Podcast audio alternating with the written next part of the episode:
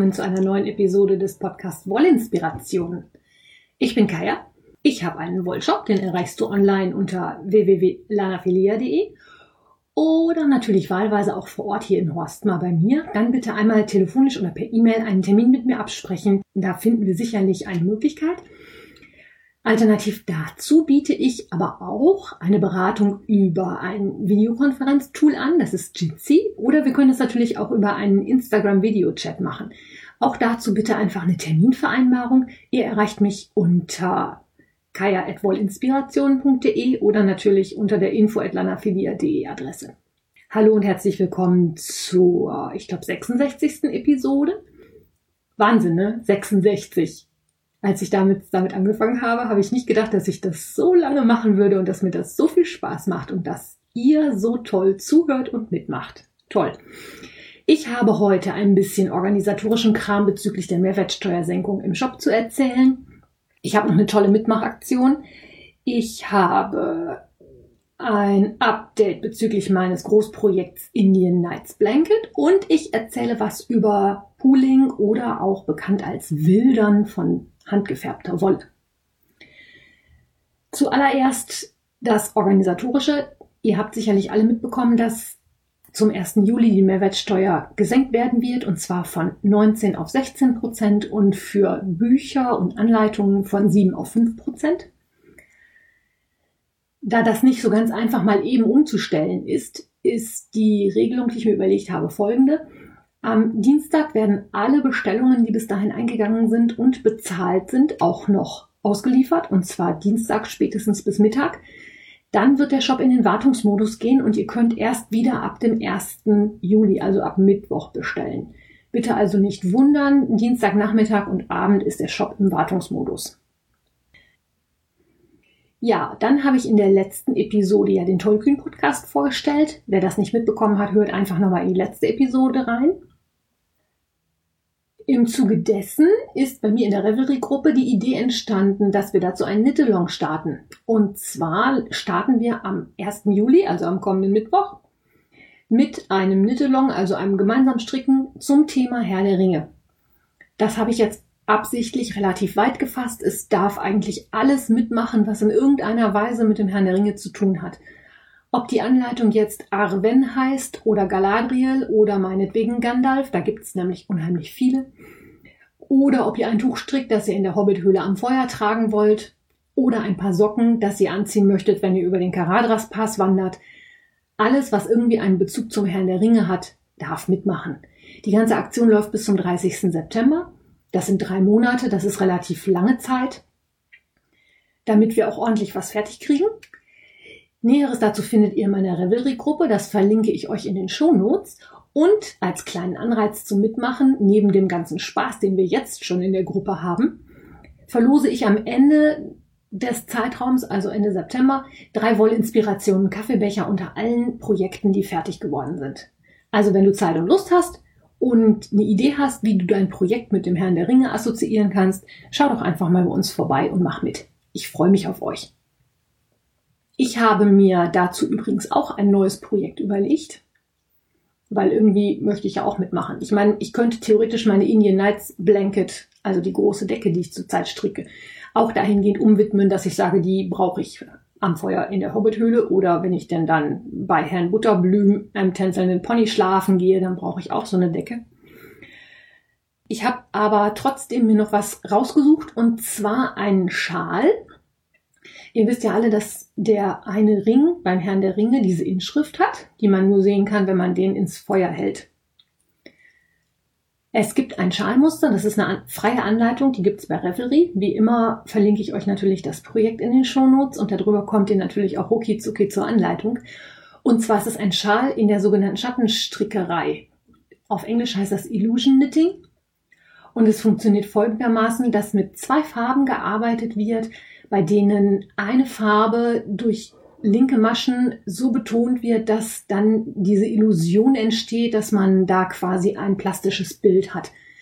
Ich habe mir als Wolle die Rastita von Malabrigo ausgesucht. Und zwar zum einen, weil das ein total kuscheliges DK-Garn ist. Das ist ein Single-Garn, das ist ein bisschen angefilzt. Das ist also eine hundertprozentige Merino-Wolle, die ist schön weich für den Hals. Und die DK-Stärke ist natürlich auch passend, weil das fürs Projekt so vorgegeben ist. Farblich habe ich mich ein bisschen am Herrn der Ringe orientiert und zwar wird die Grundfarbe werden Vulkan. Das ist, wie der Name schon sagt, die Farbe heißt auf Deutsch dann Vulkan. Das ist so ein gelb, orange, braun, rot Ton. Das passt ja auch super dazu, dass der Ring nachher ins Feuer geworfen werden muss. Und als Kontrast dazu habe ich mir den Farbton Natural ausgesucht. Das ist halt so eine naturfarbene Wolle. Das ist so ein heller, heller Naturton. Ich bin sehr gespannt. Ich habe noch nie Schattenstrickerei gemacht. Ich habe die Anleitung hier schon liegen. Ich habe die Wolle auch schon gewickelt. Mittwoch geht's los. Wie immer teile ich meine Fortschritte natürlich auch bei Instagram. Da könnt ihr dann auch mal gucken oder halt bei Reverie im Projekt. Ich bin schon sehr gespannt. Bei dem zweiten Projekt, was ich im Moment in Arbeit habe, bei der Indian Nights Blanket, habe ich jetzt die ersten fünf Quadrate fertig. Ich habe ja schon öfter davon berichtet und auch das Projekt verlinkt. Das ist eine große Decke, die aus mehreren Einzelteilen gestrickt wird, die anschließend ja zusammengenäht, gestrickt, gehäkelt werden. Da habe ich mich noch nicht endgültig entschieden, wie ich das handhaben werde. Die Decke ist relativ groß und ich habe die ersten fünf Quadrate fertig. Und zwar kannst du dir das so vorstellen, ein Quadrat bildet quasi das Zentrum der Decke und die beiden Quadrate, die rechts und links daneben sind, sind spiegelverkehrt. Das heißt, ich habe jetzt also quasi einmal die Länge der Decke fertig. Ähm, ich habe da mal vorsichtig gezählt. Also von diesen großen Quadraten, von denen ich jetzt fünf fertig habe, muss ich noch, glaube ich, acht Stück machen. Da kommt noch ein ganzes Rudel kleine Quadrate dazu und dann diese Zickzacklinien zwischen den Quadraten. Das sind dann so ewig lange Reihen mit 800 Maschen. Ich bin mal sehr gespannt, wie das wird. Ich halte euch auf dem Laufenden, verlinke euch das Projekt natürlich wie immer in den Show Notes. Dann komme ich mal zu meinem quasi Schwerpunktthema heute und zwar möchte ich euch was erzählen über wildernde Wolle. Oder auf Englisch heißt das Pooling. Um das genauer zu erklären, möchte ich erstmal ein bisschen darauf eingehen, wie die verschiedenen Färbungen so benannt werden. Ich habe bei einem letzten virtuellen Stricktreffen, ich glaube vor 10 Tagen, 14 Tagen ungefähr, haben wir uns darüber unterhalten, wie die einzelnen Benennungen sind, weil die Dorit sagte, sie hätte Schwierigkeiten gehabt bei den Beschreibungen zu den Garnen bei der Sock Madness, das genau zu definieren, was was ist. Deswegen fange ich damit jetzt nämlich mal an. Ganz zu Anfang, also es geht hier jetzt um die handgefärbten Garne. Die Industriegarne sind ja immer quasi bedruckt oder so gefärbt, dass es regelmäßige Abstände gibt. Bei den handgefärbten Garnen gibt es da halt Unterschiede. Und da unterscheidet man zwischen soliden, semisoliden, variegated, multicolor und speckled Färbungen. Das sind halt alles englische Begriffe. Ich versuche die trotzdem mal so ein bisschen ins Deutsche zu übertragen und euch zu erklären, was ich zumindest darunter verstehe. Das ist vielleicht auch ganz hilfreich, weil es bei mir im Shop zum Beispiel auch eine Filterfunktion gibt. Die ist allerdings ein bisschen versteckt. Ich habe mich kürzlich mit Frau Nachtgedanken, also mit Corinna kurz geschlossen, die sagte, dass sie ein Garn in einer DK-Stärke gesucht hat und sich durch den ganzen Shop klicken musste. Ich weiß das. Ich habe die Attribute für die Filterfunktion hinterlegt, aber der Shop kann leider nicht auf der Startseite direkt die Filter abbilden. Finde ich ist jetzt eine ganz blöde Sache. Ich überlege noch an einer Lösung herum, aber als kleinen Tipp für euch am Rande, wenn ihr eine bestimmte Farbe sucht oder eine bestimmte Garnstärke, wenn ihr im Shop in der Artikelauswahl seid, seht ihr unterhalb des Artikels eine ganze Menge an Attributen eingeblendet. Und zwar zum Beispiel sowas wie Lace oder Fingeringstärke oder DK oder Brauntöne oder Multicolor. Das sind alles Attribute, wenn ihr auf die draufklickt, kommt ihr oder bekommt ihr eine Auswahl all derer Garne, auf die dieses Attribut zutrifft. Das heißt, wenn ich mir ein Dekagarn in Grün angucke, kann ich darunter anklicken, zum Beispiel Grüntöne und kriege alle Garne angezeigt, die Grüntöne haben. Also wenn du auf der Suche bist nach Grün, such dir mal ein grünes Garn und klick einfach auf Grüntöne. Dann kriegst du also alle anderen Grüntöne auch angezeigt. Das ist manchmal ein bisschen Interpretationssache, ob so ein Ton jetzt unter Grünton oder unter Blauton läuft. Aber vielleicht hilft euch das schon mal ein bisschen mehr, euch da im Shop zurechtzufinden. So, jetzt bin ich von meinem eigentlichen Thema total abgekommen. Also, ich wollte eigentlich anfangen mit, was ist eine solide Färbung? Hab mich da ein bisschen an der Revelry-Gruppe Solid Socks orientiert. Das ist auch so eine Art Sockenstrickwettbewerb, bei dem es darum geht, hauptsächlich Socken halt aus soliden Handfärbungen zu stricken. Eine solide Handfärbung ist eigentlich eine Färbung, die quasi aus einem Ton besteht, der vielleicht so ein kleines bisschen hellere oder dunklere Stellen hat. Das würde ich auf Deutsch quasi, ja, rein Unigarn kann man das nicht nennen, weil eine Unifärbung ist immer noch eine, wo die Farbe permanent immer gleichbleibend ist. Zum Beispiel sind halt viele Industriegarne Unifärbungen. Die soliden Garne haben halt ein bisschen mehr Variabilität in den Tönen, aber halt nicht so viel. Die nächste Abstufung wäre halt dann semisolide, also sowas wie halbsolide. Ich würde das auch gleichsetzen mit tonal. Das ist eine Färbung, die auch noch sehr innerhalb einer Farbe bleibt, vielleicht mal ein bisschen heller oder ein bisschen dunkler ist, die allerdings ein bisschen mehr Leben enthält als eine solide Färbung. Die Abgrenzung ist nicht immer ganz scharf zu treffen. Es kann auch von Strang zu Strang variieren. Gerade bei den Handfärbern ist es ja so, dass man die ganz genauen Töne nicht immer unbedingt wieder treffen kann. Es gibt ja zum Beispiel auch Handfärbefirmen, die auch gar keine Partienummern mehr vergeben. Also Malabrigo ist da so ein ganz heißer Kandidat. Da können sich die einzelnen Stränge dermaßen unterscheiden, auch wenn sie aus dem gleichen Farbbad kommen, dass man da völlig unterschiedliche Ergebnisse bekommt, was das Stricken angeht. Dann gibt's die Farbgruppe der Variegated Garne. Das sind Garne, die vielleicht ein oder zwei Farbtöne enthalten und deutlich größere Schattierungen enthalten. Also wenn jetzt zum Beispiel ein pinker Strang auch helle oder dunkle Stellen enthält oder wenn das mit einer zweiten Farbe gemischt ist oder wenn es Stellen enthält, die gar nicht gefärbt sind, die also Naturfarben geblieben sind. Und dann gibt es noch die große Gruppe der Multicolor-Färbungen. Da ist eigentlich quasi alles erlaubt, was gefällt. Bei den Variegated kann ich mir auch noch eher Farbverläufe vorstellen, während beim Multicolor wirklich so Sachen kommen wie, da gibt's eine grüne Stelle, dann kommt lila, dann kommt blau, dann kommt grün, dann kommt gelb, also so Regenbogenfärbungen quasi natürlich auch. Das sind klassische Multicolor-Stränge. Ich habe im Shop dann noch die Variante Speckled. Ein Speckled Garn ist ein Garn, das eine Grundfarbe hat, also meinetwegen einen Blauton, Rosaton, Grünton, wie auch immer und bei dem dann über das ganze Garn verteilt so kleine Einsprengsel sind. Die können dann auch in verschiedenen Farben sein, aber es ist schon so, dass ich eine Grundfarbe habe, die einfach durch Einsprenkelungen der Farbe ein bisschen aufgelockert werden. Das sind die sogenannten Speckles. Und jetzt komme ich mal zurück zu meinem Pooling oder dem Wildern. Ich denke, das ist jeder von euch schon mal passiert. Wenn du einen Socken strickst, dann hat man mit so einem tollen handgefärbten Strang entweder die Möglichkeit, es ringelt, dann kriegt man Ringelsocken, oder aber man hat das sogenannte Wildern. Das heißt, ich habe Farbfelder, die entstehen, die auf dem Strickstück hin und her wandern können, die größer oder auch kleiner sind. Die englische Strick-Community oder die englischsprachige Strick-Community unterscheidet da dann auch noch zwischen Pooling und Flashing. Pooling ist also wirklich das, wenn ich große Farbfelder in einem Ton erreiche, während ein Flashing sowas ist, dass das wie so ein Blitz, Flash ist ja Englisch für Blitz, dass das wie so ein Blitz rechts, links, rechts, links zackelt. Wie kommt es jetzt zu diesem sogenannten Pooling? Das hängt unter anderem damit zusammen, wie die Stränge gefärbt werden.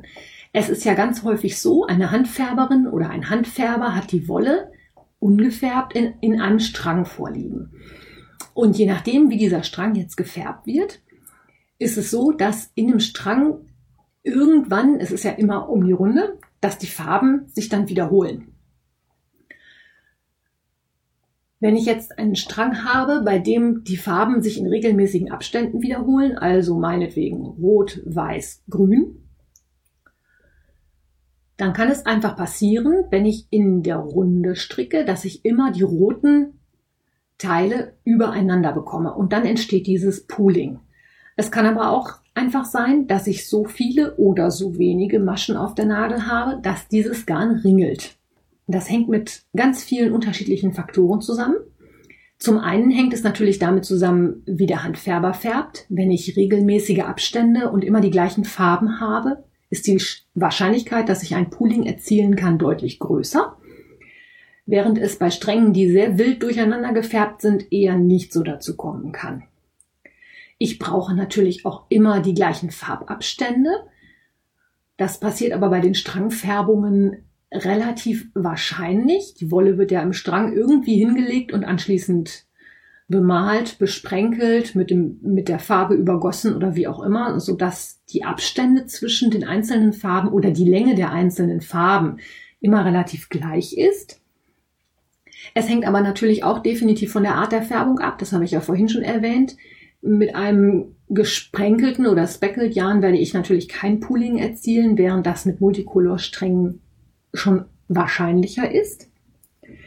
Es hängt aber auch damit zusammen, wie viel Fadenspannung ich auf einer, auf einem Strickstück habe und damit auch von meiner psychischen Verfassung. Ich selber habe die Erfahrung gemacht, wenn ich sehr unter Stress stehe, stricke ich noch fester, als ich das sowieso schon tue. Und dann kann sich so ein Strickstück auch schon mal verändern. Vielleicht hat die eine oder andere von euch das Phänomen auch schon mal erlebt, wenn man so ein Sockenprojekt mal ein Weilchen in der Ecke hat liegen lassen und nach einer Zeit dann wieder damit anfängt zu stricken. Dann kann es sein, dass aus einer Ringelsocke auf einmal eine poolende Socke wird oder aus einem Projekt, das vorher gepoolt hat, wird dann auf einmal doch ein Ringelprojekt. Dem kann man entgegenwirken, indem man sich das klar macht und sagt, okay, meine Fadenspannung ist anders, dann musst du ein bisschen anders stricken. Manchmal hilft es auch, dass man mit der Nadelstärke rauf oder runter geht. Also bei Socken zum Beispiel ist so ein klassischer Trick, um entweder Pooling zu erzeugen oder es zu vermeiden, je nachdem, was man jetzt erreichen möchte, mit der Nadelstärke eine Viertelstärke rauf oder runter zu gehen. Also klassischerweise stricke ich Socken mit 2,5 und wenn ich dann merke, dass ein Effekt kommt, den ich nicht möchte, dann kann man halt auf 2,25 oder auf 2,75 rauf oder runter gehen und mal schauen, wie die Socken damit werden. Jetzt gibt es bei Revelry eine Gruppe, die sich speziell mit diesem Thema beschäftigt. Die heißt Pooled Knits. Da ist leider Gottes nicht so viel los im Moment. Die Gruppe war vor einigen Jahren mal sehr viel aktiver. Da ging es darum, dass man Projekte entwickelt und strickt und dabei absichtlich ein Pooling erzeugt. Es kann ja unter gewissen Umständen total toll aussehen, wenn man einen Schal strickt oder ein Lace-Tuch, bei dem immer die gleichen Farben übereinander sind. Das funktioniert halt, wie bereits schon beschrieben, hauptsächlich bei Handfärbungen. Als Beispiel möchte ich vielleicht nochmal die Garne der Wollmeise anführen. Die hat also Garne, die gerne mal zum Poolen neigen, wenn man das gerne möchte. Ich sag immer, wenn man das möchte oder nicht, Pooling, da scheiden sich auch die Geister dran. Also ich persönlich finde Ringelsocken deutlich schöner als Socken mit einem Pooling. Wobei ich allerdings so Projekte, wo ich in einem großen Lace-Schal ein gewolltes Pooling erreiche, auch total toll finde. Habe ich allerdings noch nicht ausprobiert. Mir ist nur kürzlich dieses Thema wieder vor die Füße gefallen und ich dachte, das wäre vielleicht mal was Schönes für euch für den Podcast. Bei der Recherche dafür oder für diese Episode bin ich dann auf ein Video gestoßen und zwar bei YouTube. Das ist von Expression Fiber Arts. Und dort, das ist ein englisches Video, und dort wird sehr gut erklärt, wie man ein Projekt stricken kann, bei dem man den Pooling-Effekt gewollt hervorbringt. Das ist auch nicht wirklich eine Strickanleitung, sondern eher ein Strickrezept. Und zwar wird dabei erstmal natürlich eine entsprechend große Maschenprobe gearbeitet. Da soll als fertiges Projekt ein Kaul rauskommen die ähm, Dame, die da das Video macht, erklärt halt sehr schön, wie man anhand einer Maschenprobe feststellen kann, wie viele Maschen ich für meinen Kaul anschlagen muss. damit ich nachher ein poolendes Projekt bekomme. Das verlinke ich euch in den Show Notes, da könnt ihr dann auch mal reingucken. Genauso wie in die Gruppe Pooled Knits. Die haben auch verschiedene Bundles. Bundles sind Sammlungen in den einzelnen Gruppen, die man anlegen kann, die man zu gewissen Themen zusammenfassen kann. Also bei den Pooled Knits gibt es zum Beispiel ein Bundle, das heißt Anleitungen. Da finden sich Anleitungen, die gut geeignet sind, um so ein Pooling zu provozieren. Da finden sich aber auch so einige Anleit einige Projekte, bei denen sehr viel Pooling vorkommt. Es gibt zum Beispiel auch einen ganz, ganz tollen Pooling-Effekt. Der sieht dann wirklich so aus wie diese klassischen Argyl, diese Kreuzmuster, die man von, ja, ich sag mal so altmodischen Westen her kennt. Das sind diese Muster, die es auch auf Strümpfen gibt. Ich weiß nicht, ob das dir was sagt. Das sind diese Rauten, wo die Kreuze immer durchlaufen. Es gibt also tatsächlich handgefärbte Garne, die, wenn man die richtig verstrickt, diesen Effekt hervorrufen. Das sieht total scharf aus. Also ich bin mit dem Thema auch noch nicht durch. Ich glaube, das werde ich auch irgendwann noch mal genauer ausprobieren. Letzten Endes ist es halt so, wenn du einen Pooling provozieren willst, kommst du um ein bisschen Maschenprobe und ein bisschen Rechnen leider nicht drum rum.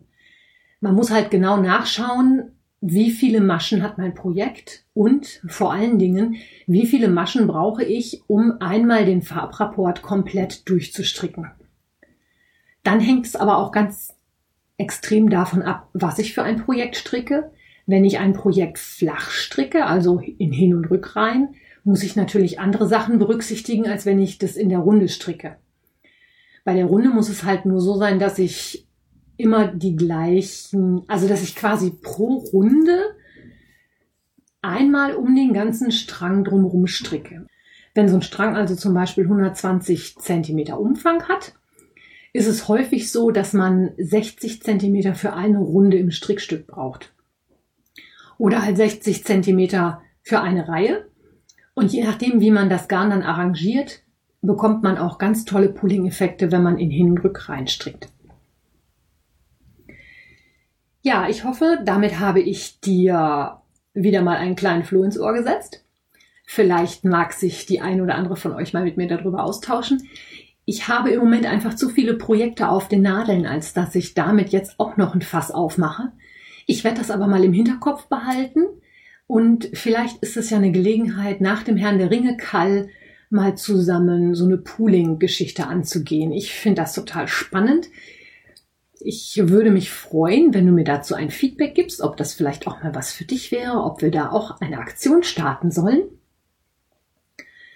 Du erreichst mich über die bekannten Kanäle bei Instagram unter Wollinspiration und natürlich auch unter Lanafilia.